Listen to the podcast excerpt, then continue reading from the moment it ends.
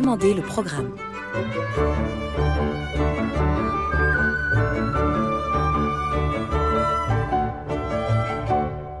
Camille Dorec. Et ravi de vous retrouver pour ce Demander le programme qui aujourd'hui sera consacré à deux artistes singuliers, extrêmement singuliers.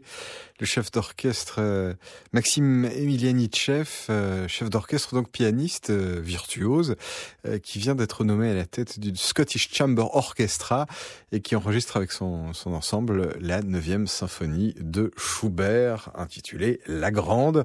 Parallèlement, il sort un enregistrement de l'Agrippina de Handel avec comme star et portant le rôle le titre Joyce Di Donato. On va peut-être commencer par écouter un extrait de cette euh, Agrippine.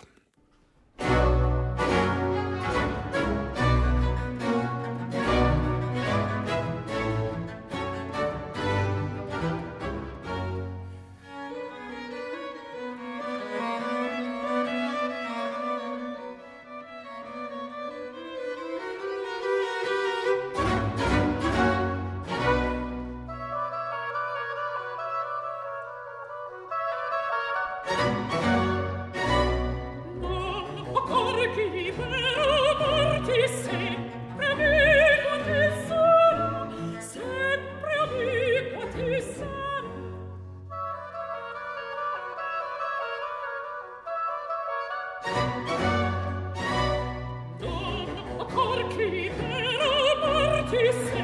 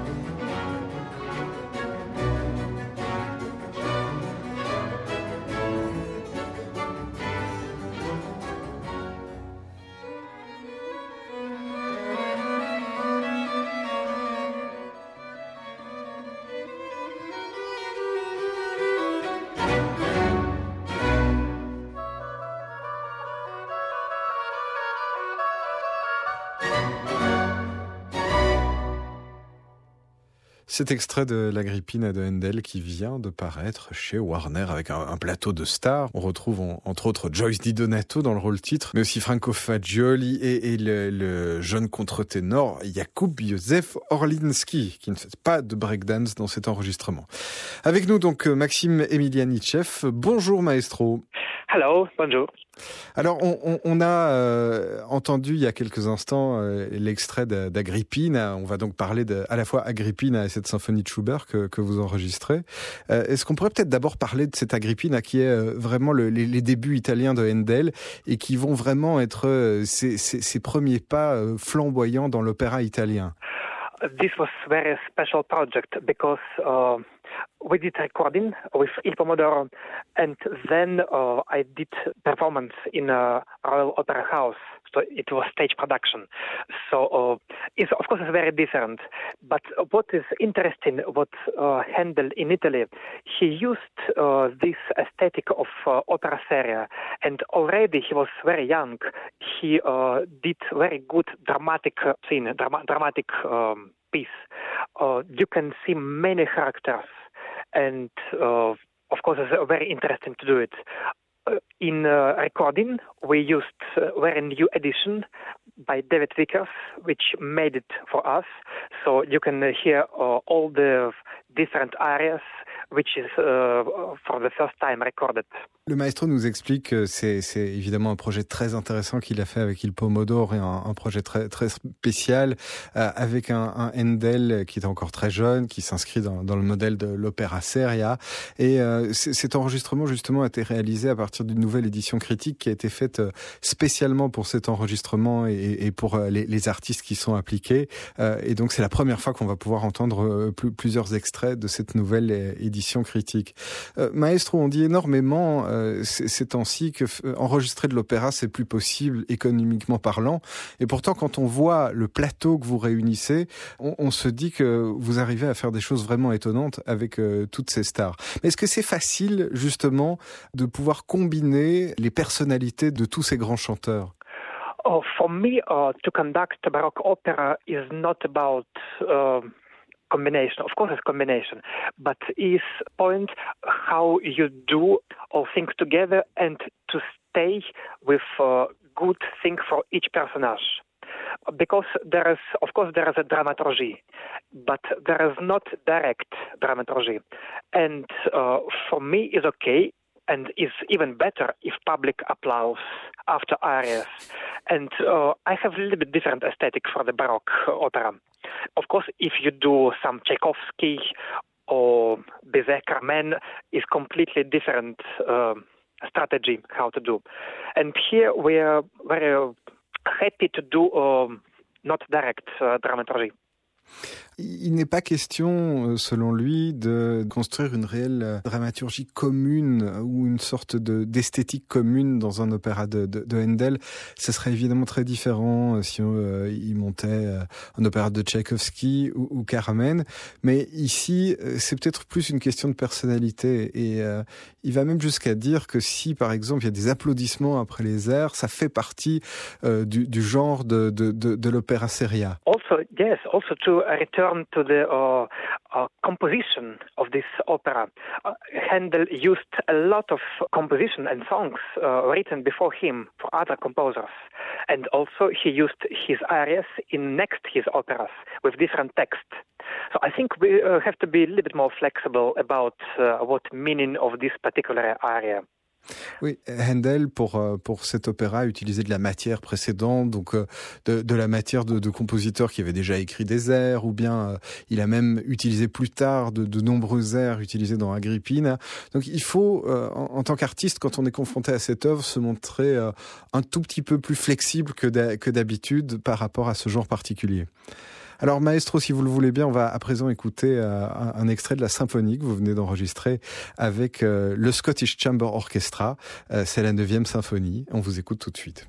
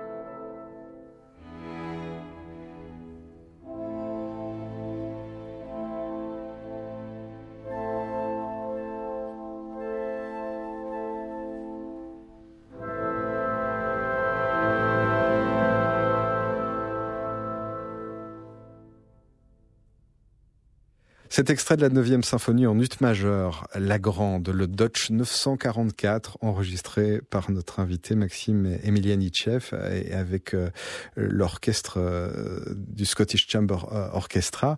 Alors, maestro, on parle souvent de la couleur d'un orchestre ou de sa personnalité. Maintenant que vous travaillez avec le Scottish Chamber, est-ce que vous pourriez nous aider à, essayer de, définir la personnalité de, cet orchestre? This is very interesting because I think how it should be personality of each orchestra, not only Scottish Chamber, is to be changeable because of conductor, because of the music. And in Scottish Chamber, we have great possibilities for that uh, because of instruments. If we perform classical or early romantic music, we can use natural brass instruments. We can use natural skin for the timpani. Then uh, in this season, we already did some project with gut strings. So it depends on music. If uh, in the plans there is a bigger romantic stuff with uh, a lot of uh, extra musicians in the orchestra, and of course it changed sound, but what stays is relationship between musicians in the orchestra and between conductor and musicians. So is a chamber music making, and what I like is that. C'est très intéressant justement comme débat euh, parce que euh, certains orchestres sont capables de, changer leur personnalité ou leur approche en fonction des œuvres et des chefs d'orchestre qu'ils rencontrent. Précisément, euh, dans le cas du Scottish Chamber Orchestra, il y a moyen d'être extrêmement flexible. Alors on, on peut parler du registre des cuivres qui, qui joue sur instruments d'époque, de timbales en peau. On peut éventuellement même imaginer de jouer avec des cordes en boyau. On peut aussi imaginer pour un répertoire plus tardif d'augmenter l'effectif. Et c'est précisément ça qui est intéressant euh, avec cet orchestre. Mais, mais surtout, euh, ce que nous dit notre invité, c'est que quelle que soit la nomenclature de l'orchestre, il y a moyen de concevoir le rapport entre le chef et les musiciens dans un rapport de musique de chambre. Et c'est ça qui l'intéresse Alors peut-être pour terminer, maestro, une question sur cette neuvième symphonie de, Schubert, intitulée La, la Grande. Euh, question toute bête, mais pourquoi La Grande? Because uh, many symphonies of Schubert or Haydn of composers did not name them, but is uh, this title came from contemporary people for some surprises in Haydn music. Here great because is enormous is enormous uh, length of the symphony and ideas. And uh, is a very usual forma di sonata, sonata form, but how he built it, which coda he do, uh, I think that's why, because of ideas and because how uh, he works with this. This is very theoretical work because uh, he was writing many uh, things for the orchestra and for chamber music, and not all of them, I would say very few of them, he listened to be alive. So it's a very abstract work. And that's why it's very interesting, in such a genius music, you have now many possibilities to interpret. Alors, le, nom euh, de, de, cette symphonie, comme beaucoup de pièces contemporaines, c'est aussi le cas de, Haydn, n'a pas été trouvé par le, compositeur, mais par des, contemporains. Alors ici, tout simplement, la neuvième symphonie est appelée la Grande, simplement euh, par ses dimensions et son ambition non seulement ses dimensions en termes d'effectifs, de, de, longueur, mais aussi en termes d'idées. Euh, la dimension de, de ces idées euh, est, tout à fait prédominante dans, dans, la manière dont on a titré cette œuvre. Euh, ce qui est aussi très intéressant avec cette œuvre de, Schubert, c'est qu'il a écrit énormément de, pièces qui n'ont pas été écrites directement pour être jouées, qui ne l'ont pas été, et donc on peut parler de, rapport d'abstraction de Schubert aux, œuvres qu'il écrivait. Donc c'est le fait d'avoir travaillé dans cette abstraction qui le rend aussi particulièrement intéressant. Merci Maestro d'avoir été euh, avec nous aujourd'hui. Thank you for being with us today, Maestro. Merci beaucoup.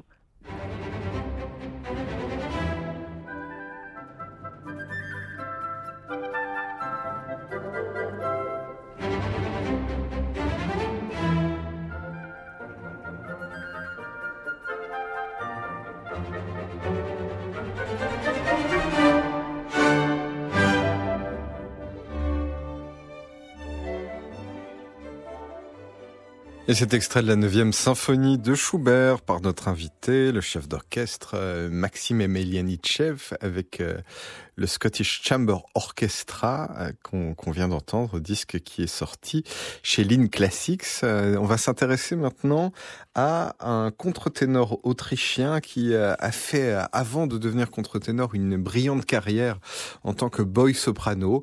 C'est donc Alois Mühlbacher, qui enregistre un disque avec Arsentica Austria et, Gunnar Letzbor. On va l'écouter dans une pièce de Rupert Ignaz Meyer, Ave Regina Coelorum.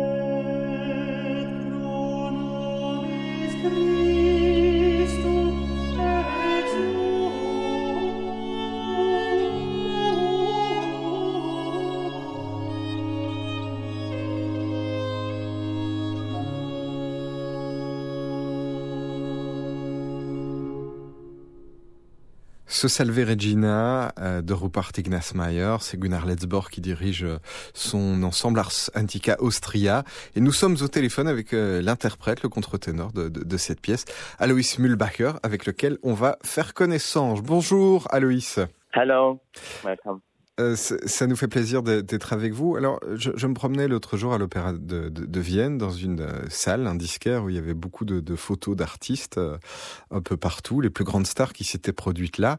Et puis, je suis tombé nez à nez avec une photo de vous, enfant, ce qui indique que vous avez eu une longue carrière d'enfant avant d'avoir une carrière d'adulte. Parlez-nous peut-être de cette expérience. Ja, also ich war als Kind, bin ich mit 14 Jahren in die Staatsoper engagiert ehemalige Staatsoperndirektor Ian Holländer, der mich für die Premiere, für seine letzte Premiere am Haus für Tannhäuser, für den jungen Hirten engagiert hat. Und das war natürlich ein großes Ereignis für mich. Das war der Höhepunkt meiner Karriere als Knabensopran, dass ich an der Staatsoper singen konnte und äh, bin dann später wieder engagiert worden von Dominique Mayer für äh, Alcina von Georg Friedrich Händel. Oui, alors voilà, il, a été engagé à, l'Opéra d'État de, Vienne quand il était enfant soprano par euh, le directeur de l'époque, Jan Allender, dans, dans, dans, Tannhauser. Et puis euh, plus tard, Dominique Meyer l'a engagé pour ce que je pense était la, la, première production de Dominique Meyer à la tête de l'Opéra d'État de Vienne, qui était euh, Alcina de Handel, et il a pu faire son, son retour là-bas. Euh, comment se, se, passe la transition d'enfant soprano à chanteur adulte, sachant que la voix change Est-ce que c'est euh, une période de, de, de grands troubles et d'interrogation Ja, das ist richtig. Das war eine große Umstellung. Also zuerst natürlich verliert man einmal alles. Man hat das Gefühl, man kann alles singen. Also ich hatte als Kind das Gefühl, als, als Knabensopran, ich kann die schwersten Sachen singen und es fällt mir alles leicht. Und ich war ja Sängerknabe in St. Florian und habe dort äh, eben sechs Jahre lang eine tolle Ausbildung genossen und konnte so irgendwie sehr viel singen auf der ganzen Welt und plötzlich war das alles aus und das war natürlich ein großer Schock, aber es war nicht wirklich aus, sondern ich habe eben in der hohen Stimme, also in der Counteranlage, weiter singen können und das ist das große Glück bei mir, deswegen war dieser Wechsel nicht so nicht so tragisch wie, wie vielleicht bei anderen Knabensopranen, bei denen dann nur mehr die tiefe Stimme funktioniert. Und ich habe einfach in dieser Übergangszeit auch noch singen können in der hohen Lage. Alors c'est un, énorme chantier que, que, ce changement vocal. Il a eu la, chance pendant euh, six ans de, de, faire le tour du monde en tant que, que, que boy soprano et, et, de se produire un, peu partout. Et puis tout d'un coup, il y a un sentiment de, de tout perdre parce qu'effectivement, la, la, mue remet en question tout, tout ce qui a été appris et, et toutes les, les réalités de, de, la voix. Mais il a eu la chance, en travaillant, de, de devenir contre-ténor et de pouvoir reprendre une, une, carrière, ce qui n'est pas le, le, cas de, tous les enfants sopranos. Et il est évidemment très heureux de pouvoir pouvoir chanter euh, de, de, de cette manière. Comment est-ce que s'est fait le choix de la voix de contre-ténor? Est-ce que c'est un choix évident? Est-ce que vous avez hésité entre basse, baryton, contre-ténor? Ou vous avez tout de suite su que vous seriez falsettiste Ja, also als Kind wollte ich nie Countertenor werden. Wir haben oft mit Countertenoren musiziert, aber ich habe das immer sehr komisch gefunden, wenn Männer hochgesungen haben. Aber dann, wie der Zeitpunkt da war, wie ich wie ich gemerkt habe, ich habe eine tiefe Stimme und das Hohe könnte verloren gehen, dann habe ich mich ganz auf das Hohe konzentriert, weil ich das unbedingt behalten wollte und habe eine richtige Liebe zu dem hohen Singen entwickelt. Und jetzt bin ich natürlich sehr froh, dass das noch so gut funktioniert, weil ich so auf ganz einem anderen Niveau musizieren kann, wie ich es mit der Bariton-Bassstimme könnte, weil da einfach die Ausbildung noch länger dauert. Aber ohnehin beschäftige ich mich auch mit der Baritonstimme weil, weil das ganze Stimmband auch äh, sein Training braucht und es funktioniert auch sehr gut. Also wer weiß, vielleicht werde ich nur irgendwann auch einmal in der Baritonstimme eine Rolle singen, aber momentan bin ich sehr glücklich über die Counterstimme und es macht mir einen großen Spaß, äh, mit ihr zu singen. Oui, voilà, quand il était enfant, euh, l'idée d'être contre-ténor le tentait absolument pas, euh, dans la mesure où il trouvait ça étrange que, ces hommes chantent avec des, voix féminines. Mais euh, avec le temps, il s'est habitué à l'idée, et puis surtout, il s'était pris du répertoire. Mais évidemment, il a aussi travaillé les autres registres, et il lui arrive de temps en temps de, chanter en tant que, que baryton. Mais pour l'instant, il est vraiment ravi que cette voix de contre-ténor fonctionne et lui a porte pleine satisfaction. Alors, Aloïs, parlons peut-être maintenant de ce disque que vous avez enregistré avec euh, Gunnar Letzbor. Vous chantez euh, une pièce de Rupert Ignaz Meyer, qui est un, un Salve Regina. Euh, parlez-nous peut-être tout simplement de, de, de, cette musique que, que nous venons d'entendre. Ja, also die Zusammenarbeit mit Gunnar Letzka und Asantikwa Austria äh, ist eine schon sehr lange. Also ich habe mit, glaube ich, zehn Jahren bei den Sängerknaben in St. Florian zum ersten Mal mit ihm gemeinsam musiziert und seither sind unzählige CDs entstanden und der Gunnar Letzber hat ein Faible für Barockmusik aus Oberösterreich, für katholische Barockmusik, die er in den Klöstern in Oberösterreich sozusagen wiederentdeckt und wieder aufführt. Und das ist ganz besonders, weil man, wenn man diese Sachen mit ihm aufführt, das Gefühl hat, man ist der Erste nach ein paar hundert Jahren, der das wieder singt und wiederentdeckt sozusagen und interpretiert. Das heißt, es gibt keine Vorinterpretationen. Man ist der Erste, der das wieder singt. Und es ist ein sehr besonderes Gefühl. Und natürlich ist der Gunnar Letzber ein unglaublicher Musiker und dessen Ensemble sicher eines der, der besten Barockensemble C'est une collaboration qui remonte à, longtemps, euh, cette collaboration entre Alois Mühlbacher et, Gunnar Letzborg. Ça fait plus de dix ans, ils ont déjà travaillé ensemble et fait des, enregistrements quand il était euh, boy soprano. Évidemment, Gunnar Letzborg qui est vraiment l'un des meilleurs interprètes euh, au, au, monde et son ensemble Ars Antica Austria s'est vraiment imposé sur la scène internationale, surtout dans ce répertoire de la musique catholique de la, la Haute-Autriche. Mais c'est à l'occasion de, des découvertes de partitions dans un cloître que euh, cette musique a été redécouverte et donc c'est évidemment un énorme honneur d'avoir pu euh, l'enregistrer pour la première fois au, au monde. Merci Alois Mühlbacher d'avoir été avec nous aujourd'hui. Thank you so much Alois for being with us today. Danke vielmals. Schöne Grüße. Et nous, on va se quitter avec un autre extrait de, ce disque de, Gunnar Letzbor. Cette fois, ce sera sans Alois Mühlbacher, mais c'est une autre pièce de Robert Ignaz Meyer. C'est le euh, Regina Coeli qu'on entend immédiatement.